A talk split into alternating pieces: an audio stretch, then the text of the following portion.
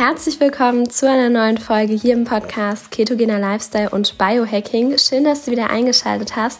Heute erwartet dich eine Solo-Folge von der lieben Florence und die Florence spricht über die Themen Keto-Cycling und was du eigentlich machen kannst, wenn du mal mit Keto aufhören möchtest. Entweder für eine kürzere Pause oder sogar für immer, welche fünf Tipps dir da helfen können.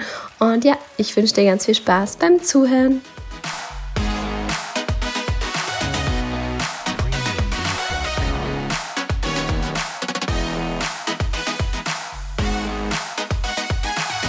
Ich spreche ja immer über Keto und wie toll die ketogene Ernährung ist und auch, ja, was für Benefits man eben in der Ketose hat und auch mit der ketogenen Ernährung.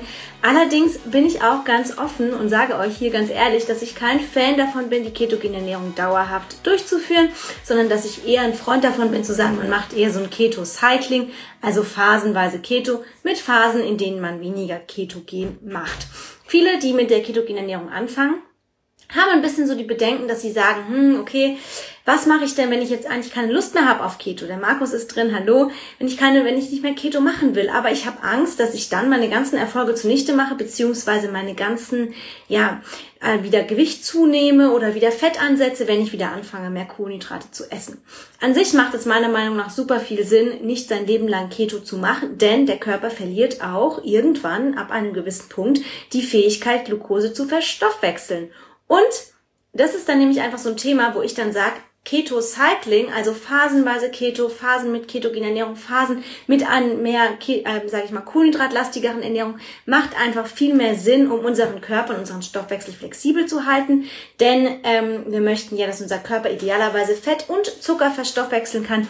Und damit er auch nicht verlernt, den Zucker zu verstoffwechseln, dann macht es einfach Sinn, auch mal eine Phase zu machen, in der wir uns nicht ketogen ernähren. Deswegen die ketogene Ernährung ist super und auch die Fähigkeit vom Körper in Ketose zu kommen und Fett als Energieträger zu verwerten ist meiner Meinung nach eines der besten Dinge, die ihr eurem Körper antun könnt. Aber irgendwann wird es dann auch mal wieder Zeit für eine Phase, in der wir uns nicht ketogen ernähren und wie du das ganz, ganz smart machen kannst oder auch wenn du sagst, du möchtest dann sowieso erstmal für ein paar Jahre nicht mehr Keto machen und dann irgendwann mal wieder anfangen, weil dir danach ist oder weil du irgendwie wieder Lust hast, dann mach es am besten so smart mit den paar Tipps, die ich dir jetzt an die Hand gebe, damit du nicht befürchten musst, dass deine ganzen Ziele, deine ganzen Erfolge zunichte gemacht werden und damit dein Stoffwechsel trotzdem noch flexibel bleibt und du nach wie vor auch schneller, schneller wieder in die Ketose kommst. Denn das große Ziel, was wir ja haben, ist ja, dass unser Körper switchen kann zwischen ketogener Ernährung und nicht, oder zwischen Ketose und Nicht-Ketose und das bringen wir ihnen am besten bei, wenn wir auch ganz geschickt und smart aufhören mit der ketogenen Ernährung.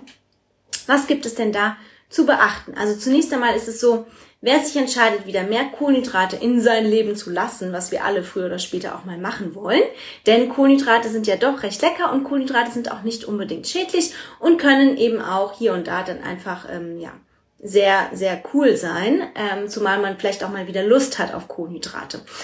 Wenn ihr anfangt, die Kohlenhydrate zu erhöhen, dann eine ganz, ganz bedeutende Sache ist, dass ihr anfangt, die Fette aber drastisch zu reduzieren. Die, bei der ketogenen Ernährung haben wir ja kaum Kohlenhydrate, dafür haben wir viel mehr Fette. Das ist auch gut so, denn die Fette helfen dem Körper dabei, Ketonkörper zu bilden und die Fette helfen auch eben dabei, dass wir uns satt fühlen. Wenn du jetzt aber sagst, du erhöhst wieder die Kohlenhydrate, dann bitte ähm, geh mit den Fetten runter, weil viel Fett, viel Kohlenhydrate, da kommen wir schnell in den Überschuss. Die Tina ist dabei, hallo liebe Tina, da kommen wir ganz, ganz schnell in einen Überschuss und dann ist nämlich das Thema, dass wir dann auch wahrscheinlich Fett einlagern. Warum ist es so? Also die ersten vier Wochen, wenn du umstellst, solltest du auf jeden Fall schauen, dass du vielleicht nur 20 bis 30 Prozent von dem Fett, was du in der ketogenen Ernährung zu dir genommen hast, dann nur noch zu dir nimmst. Wenn wir uns ketogen ernähren oder auch wenn wir längere Zeit fasten und die ketogene Ernährung ist ja nichts anderes als eine Imitierung des Fastenzustands, haben wir sehr, sehr wenig Insulin im Körper. Das heißt, unser Insulin ist sehr niedrig das bedeutet, unsere Zellen sind auch sensitiver gegenüber dem Insulin. Ähm, wir kennen die Insulinresistenz. Das bedeutet, dass eben die Zellen einfach resistent werden gegen das Insulin, äh, wenn wir eben sehr häufig essen und sehr kohlenhydrat- und sehr zuckerreich essen. Auf der anderen Seite, wenn wir dauerhaft sehr, sehr niedriges Insulin haben, wie es bei der ketogenen Ernährung der Fall ist, dann haben wir sehr insulinsensitive Zellen. Das bedeutet dann, dass wir, unser Körper oder unsere Zellen auch natürlich vermehrt dann auf sowas reagieren wie Kohlenhydrate, wenn die dann ins System kommen dann wird nicht nur Insulin ausgeschüttet, sondern alles wird auch direkt in die Zellen reingeschleust. Das ist wie so ein Staubsauger. Die saugen das dann förmlich auf. Das bedeutet, wenn wir jetzt viele Kohlenhydrate und viel Fett haben, dann werden die ganze, der ganze Zucker, aber auch das ganze Fett in die Zellen geschleust. Und es kann sehr, sehr schnell dazu kommen, dass wir einen Überschuss haben und damit dann eben auch das Fett als Fett einlagern oder eben die Kohlenhydrate als Fett einlagern. Also von daher ist es da eben ganz, ganz wichtig, dass wir darauf achten, dass wir ähm, nicht äh, zu schnell die Kohlenhydrate erhöhen. Also wenn man jetzt nicht sagt, okay, ich fange jetzt heute oder fange jetzt morgen an, Keto zu lassen und dann esse ich morgen Pizza, Pasta, Brot, Eis und alles, was das Herz begehrt, was ja vielleicht mal ganz schön ist. Aber deswegen bin ich halt auch kein Fan von solchen ganzen Cheat Days weil es dann eben ist, dass wir aufgrund dieser Insulinsensitivität, die wir ja haben, unseren Körper auch ein bisschen überfordern und dann natürlich relativ schnell alles wieder ansetzen. Man muss damit rechnen, dass wenn man wieder anfängt, Kohlenhydrate zu essen, dass wir dann natürlich auch wieder mehr Wassereinlagerungen haben. Denn warum nehmen wir bei Keto am Anfang so gut ab? Es ist, weil wir sehr viel Wasser verlieren. Die gespeicherte Form von Kohlenhydraten, das Glykogen, das bindet Wasser. Und das scheiden wir eben aus, wenn wir die Kohlenhydratspeicher leeren. Und deswegen ist am Anfang auch sehr viel Wassergewicht einfach vorhanden. Das kann natürlich sein, dass wir wieder ein bisschen Wasser einlagern was aber eigentlich nicht weiter schlimm ist. Deswegen nach wie vor auch die Umfänge nehmen, denn Wassereinlagerungen haben nichts mit dem Fettverlust überhaupt zu tun. Genau. Also ganz, ganz wichtig, schraubt die Fettanzahl ähm, nach unten, also den Fettanteil, wenn ihr die Kohlenhydrate erhöht. Und auch die Kohlenhydrate würde ich Schritt für Schritt erhöhen, also jetzt nicht radikal auf einmal alles wieder essen. Ähm, der David schaut zu, hallo David, sondern eben einfach Stück für Stück die Kohlenhydrate erhöhen. Welche Kohlenhydrate ihr da smart wählt, das werde ich euch dann gleich noch erzählen. Die Sandra ist dabei. Hallo, liebe Sandra. Schön, dass du da bist. Wie schön. So viele schalten sich ein hier in der Mittagspause. Finde ich ganz, ganz cool. Genau. Also, ähm, es ist nämlich so, ähm, genau, die Fette werden nämlich auch tatsächlich einfacher eingespeichert, wenn wir nicht in Ketose sind. Ähm, deswegen ist es so, wenn wir eben die übermäßig konsumieren, also wirklich hier spreche ich von einem Überschuss, ja, also wenn wir dann Überschuss an Fett haben, der ist ja bei der ketogenen Ernährung schon sehr hoch, und dann noch einen Überschuss an Kohlenhydraten, dann werden die Fette höchstwahrscheinlich eher eingespeichert, weil wenn wir in Ketose sind, dann wird das Fett ja als Energieträger verwendet, haben wir aber Fett und Kohlenhydrate, dann werden die Fette eher eingespeichert, weil die Kohlenhydrate als Energieträger dienen. Deswegen ist es so, dass ähm, eben dann, wenn wir nicht in der Ketose, nicht mehr in der Ketose sind, eben eher die Fette eingespeichert werden. Genau. Ähm, eine ganz, ganz tolle Technik, um wieder langsam, sage ich mal, den Körper an die Kohlenhydratzufuhr zu gewöhnen, ohne direkt sich die ganze Ketose zunichte zu machen, ist mit einem alternierenden Fastenkonzept. Alternierendes Fasten kennt man wahrscheinlich einfach so, dass man sagt, okay, fünf Tage ähm, irgendwie normal essen und zwei Tage sehr reduziert essen, also fünf Tage essen, zwei Tage fasten oder auch ein Tag essen, ein Tag fasten und so weiter. Wenn du jetzt anfängst, du sagst, okay, ab morgen möchte ich jetzt wieder mehr Kohlenhydrate essen und ich möchte aber trotzdem irgendwie weiterhin auch meinen Körper irgendwie in der Ketose noch ein bisschen halten und mich Stück für Stück rantasten, dann macht dieser alternierende Fastenansatz extrem viel Sinn, denn Du fängst am ersten Tag ohne Keto an mit 24 Stunden Fasten, ist also nur eine Mahlzeit. Am nächsten Tag isst du ganz normal drei Mahlzeiten, auch wieder mit ein bisschen mehr Kohlenhydraten. Welche Kohlenhydrate, das erzähle ich dir dann gleich, welche du da primär nehmen solltest. Ähm, dann am zweiten Tag oder am dritten Tag ohne Keto machst du dann 20 Stunden Fasten, dann isst du wieder normal. Dann machst du 18 Stunden Fasten, dann isst du den Tag darauf wieder normal. Dann 16 Stunden Fasten, dann den Tag darauf wieder normal essen. Dann 14 Stunden Fasten, dann den Tag darauf wieder normal essen. Dann 12 Stunden Fasten, dann bist du bei drei Mahlzeiten und danach wieder normal essen. Und dann hast du eigentlich relativ gut alles ähm, etabliert und dadurch, dass wir ja fasten, wird der Körper weiterhin auch ein bisschen die Ketonkörperproduktion aufrechterhalten. Es ist übrigens ganz, ganz spannend für die Menschen, die sich jetzt wirklich schon länger ketogen ernährt haben, denen empfehle ich nicht nur mal bewusst aus der Ketose rauszugehen, eben durch dieses Keto-Cycling, sondern vielleicht auch mal wirklich über einen längeren Zeitraum. Die brauchen teilweise richtig lange, um aus der Ketose zu kommen. Also ich hatte erst letztens jetzt mit einer zu tun, die hat gesagt, sie war beim Inder, die haben Naan gegessen, die haben Reis gegessen, sie hat danach ein Schokoladensoufflé gegessen mit ganz viel Zucker und ein Mango-Sorbet und ist am nächsten Tag mit 0,7 in Ketose. Jemand anderes wollte bewusst aus der Ketose raus, hat sich wirklich schwer getan, die Kohlenhydrate Stück für Stück erhöht und erst nach zwei Wochen kam er aufgrund von einem Apfelstrudel dann tatsächlich aus der Ketose raus. Aber die sind, also wenn man jetzt längere Zeit eben sich ketogen ernährt, dann ist man relativ gut keto adaptiert und dann dauert es, bis man aus der Ketose kommt. Da ist nichts kaputt, das ist alles in Ordnung, es ist eigentlich ein gutes Zeichen, aber es ist auch ein Zeichen dafür zu sagen, okay, hey, der Körper könnte auch mal einfach bewusst aus der Ketose raus, damit er damit einfach wieder ein bisschen flexibler wird. Der David hat auch eine Dauerketose, das glaube ich ihm gerne, der macht auch viel mit Fasten und mit Sport. Von daher, ähm, genau. Aber dieser Fastenansatz ist ganz, ganz spannend, um sich einfach da langsam ranzutasten an das Thema ähm, wieder mehr Kohlenhydrate essen. Und übrigens gilt das jetzt nicht nur für Leute, die dann sich entscheiden, jetzt wirklich über einen längeren Zeitraum nicht mehr Keto zu machen, sondern auch für die, die dieses Keto-Cycling für sich entdeckt haben und sagen, okay, ich möchte jetzt mal zwei Monate mich nicht mehr ketogen ernähren, macht total viel Sinn und dann wieder einfach eine Phase ähm, zu machen, in der man sich ketogen ernährt. Genau, also dann einfach ganz normal weiter essen nach diesem alternierenden Fasten und dann ähm, werden eben die Ketonkörper nur langsam abgebaut, bleiben aber durch das Fasten immer noch ein bisschen erhöht, sodass es kein radikaler Umschwung ist und man hat immer noch ein bisschen die Vorteile der Ketose. Ähm, ein weiterer super Tipp, Hauptsache keine Haferflocken-Challenge mehr, schreibt der David, ja, genau. Ähm, ein weiterer Tipp ist zum Beispiel HIT-Training, also High-Intensity-Training oder auch Tabata-Training in den ersten zwei Wochen zu etablieren. Denn da, und das, das Ding ist einfach, unser Körper muss wieder lernen, Kohlenhydrate zu verstoffwechseln.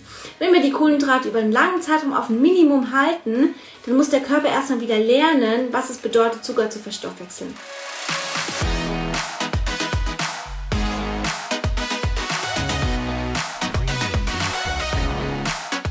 An dieser Stelle machen wir eine ganz kurze Werbeunterbrechung. Und zwar habe ich eine Frage an dich. Kennst du eigentlich schon unsere 47-Tages-Challenge?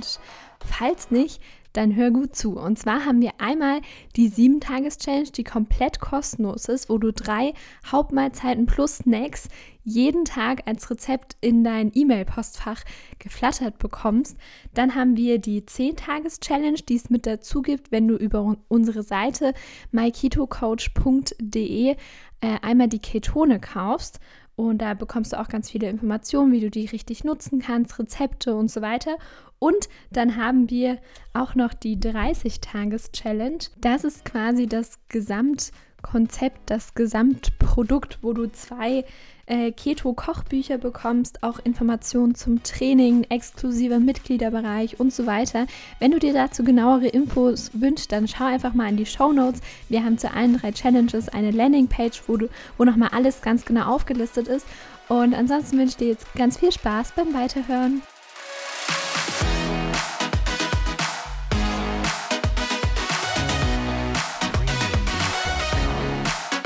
Und wie er lernt, Zucker zu verstoffwechseln, sehr effizient. Das erlernt er vor allem bei intensiven Trainingseinheiten. Also wenn ihr so ein Intervalltraining macht, so ein High-Intensity Intervalltraining oder auch ein Tabata-Training, dann lernt der Körper die Kohlenhydrate maximal effizient während des Trainings, aber auch nach dem Training zu verstoffwechseln. Und das kann eben dabei helfen, dass der Körper lernt, wieder eben auch die Glucose zu verstoffwechseln, was er ja ein bisschen verlernt hat. Und wir stellen damit eben auch sicher, dass unsere, dass die Glucose, die wir jetzt zu uns nehmen, auch primär in die Muskeln geht. Also ich würde immer empfehlen, auch einen bestimmten Sport dazu zu machen, wenn ihr umstellt, einfach damit auch die Glykogenspeicher eher gefüllt werden, also die Muskelspeicher, wovon ihr dann eben dahingehend profitiert, dass eben die Muskeln wachsen und dass dann eben durch den Muskelwachstum auch mehr, sage ich mal, Kohlenhydrat, äh, mehr ähm, Fett verbrannt wird. Äh, Leti Petico, genau, fragt, hilft Keto, wenn man hartnäckiges Bauchfett hat?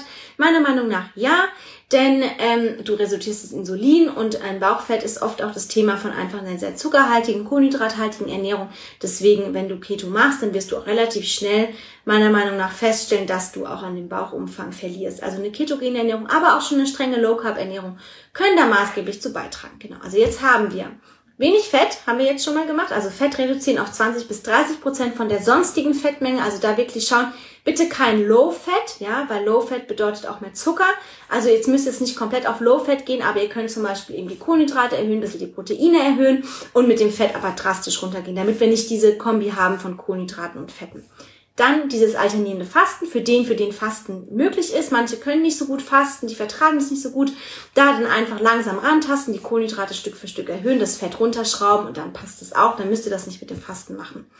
Ein Intervalltraining oder ein intensives Workout zwei bis dreimal äh, oder alle zwei bis drei Tage kann eben auch dabei helfen, dass der Körper wieder besser Kohlenhydrate verstoffwechselt.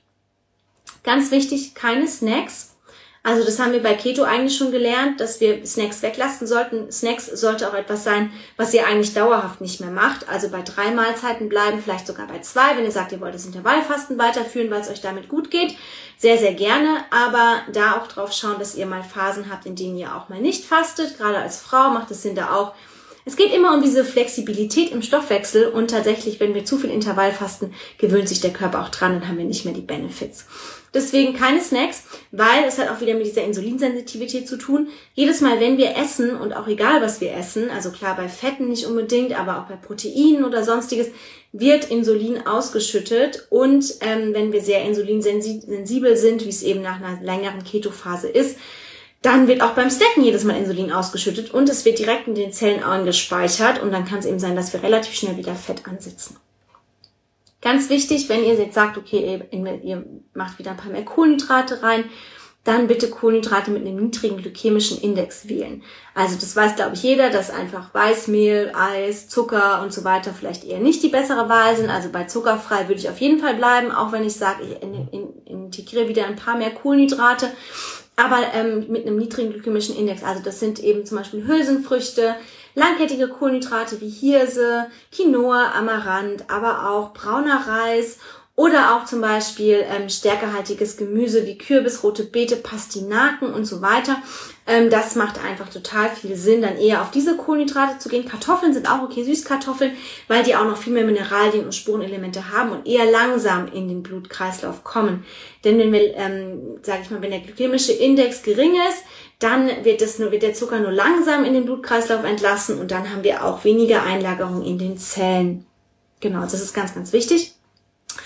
Andi Agel fragt, kennst du ein gutes Buch zu Keto? Also zu Keto kann ich den Keto-Kompass empfehlen. Da ist kein Ernährungsplan drin, aber da sind Rezepte drin. Wenn du Ernährungspläne suchst, empfehle ich dir unsere 7-Tages-Challenge für den Start.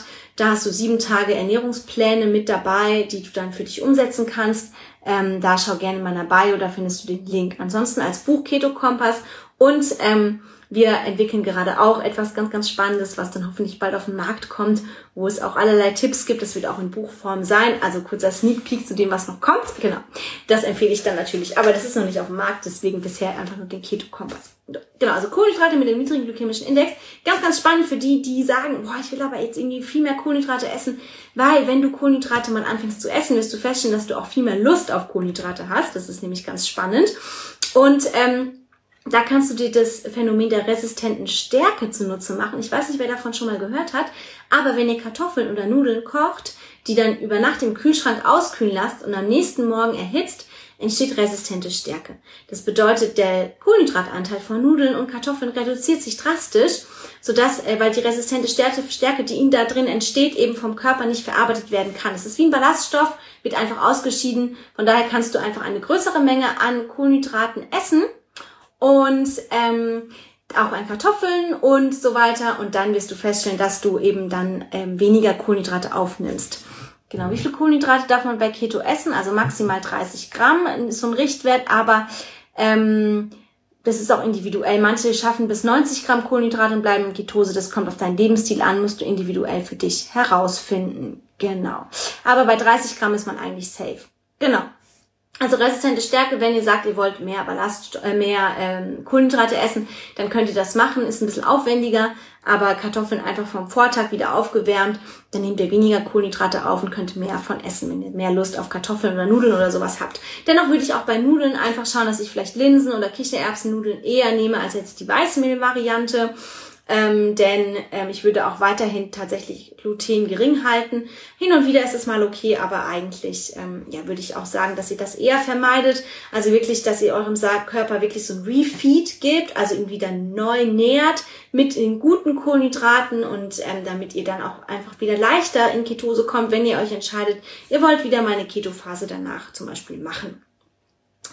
Ganz, ganz wichtig ist es eben auch, dass ähm, ihr weiterhin Ballaststoffe zu euch nehmt, denn die Ballaststoffe sorgen auch dafür, dass die Kohlenhydrate und der Zucker weniger schnell in den Blutkreislauf kommen und wir dadurch einen geringeren, hohen Blutzuckeranstieg haben. Ballaststoffe wie Leinsamen, Chiasamen, aber auch viel Gemüse weiterhin beibehalten auf jeden Fall.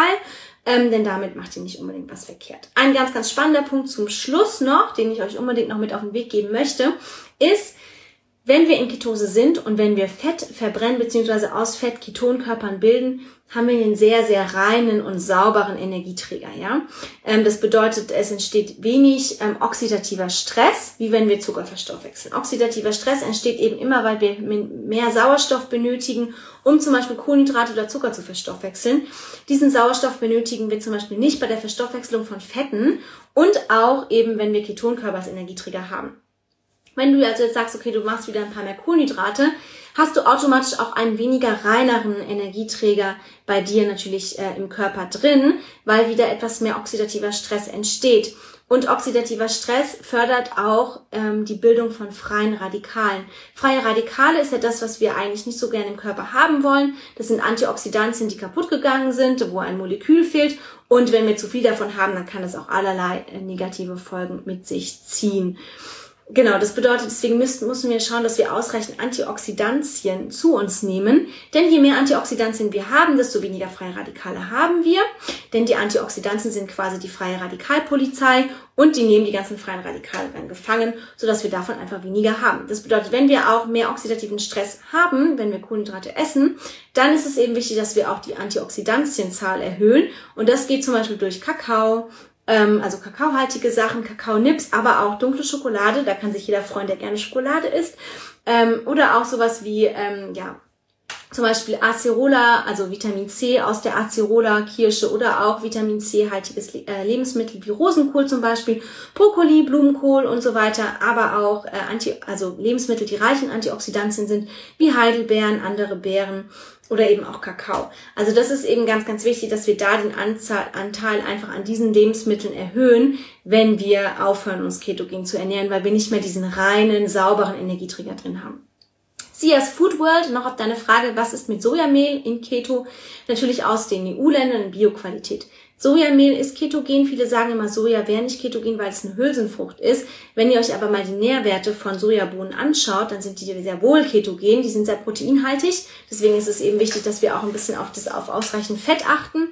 Aber mit Sojamehl habe ich auch schon mal gebacken. Also EU-Länder, Bio, sehr, sehr cool.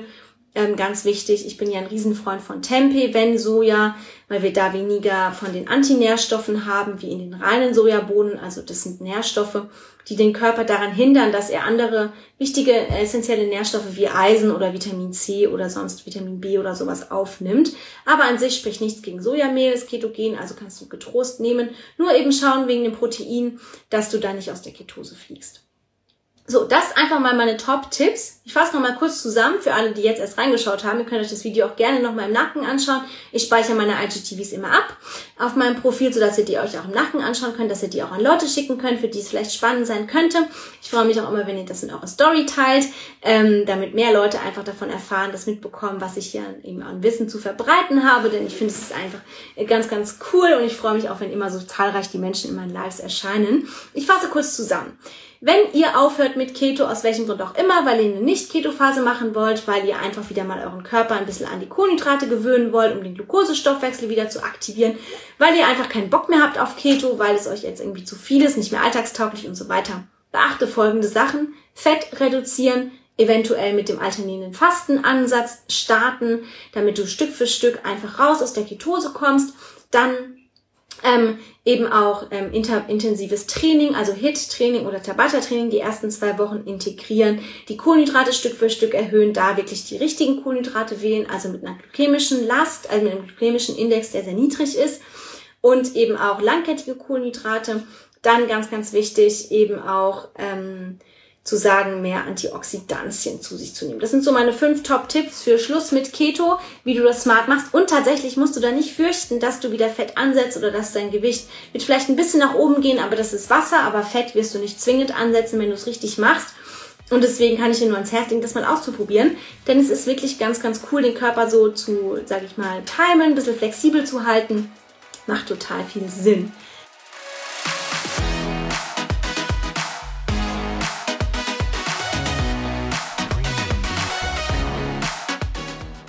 So, das war's auch schon mit der heutigen Podcast-Folge hier im Podcast Ketogener Lifestyle und Biohacking mit Andreas Ulrich, aka My Keto Coach. Ich hoffe natürlich, dass es dir gefallen hat und ansonsten wünsche ich dir noch einen wundervollen Tag und ja, hoffentlich bist du beim nächsten Mal dabei hier im Podcast. Tschüss!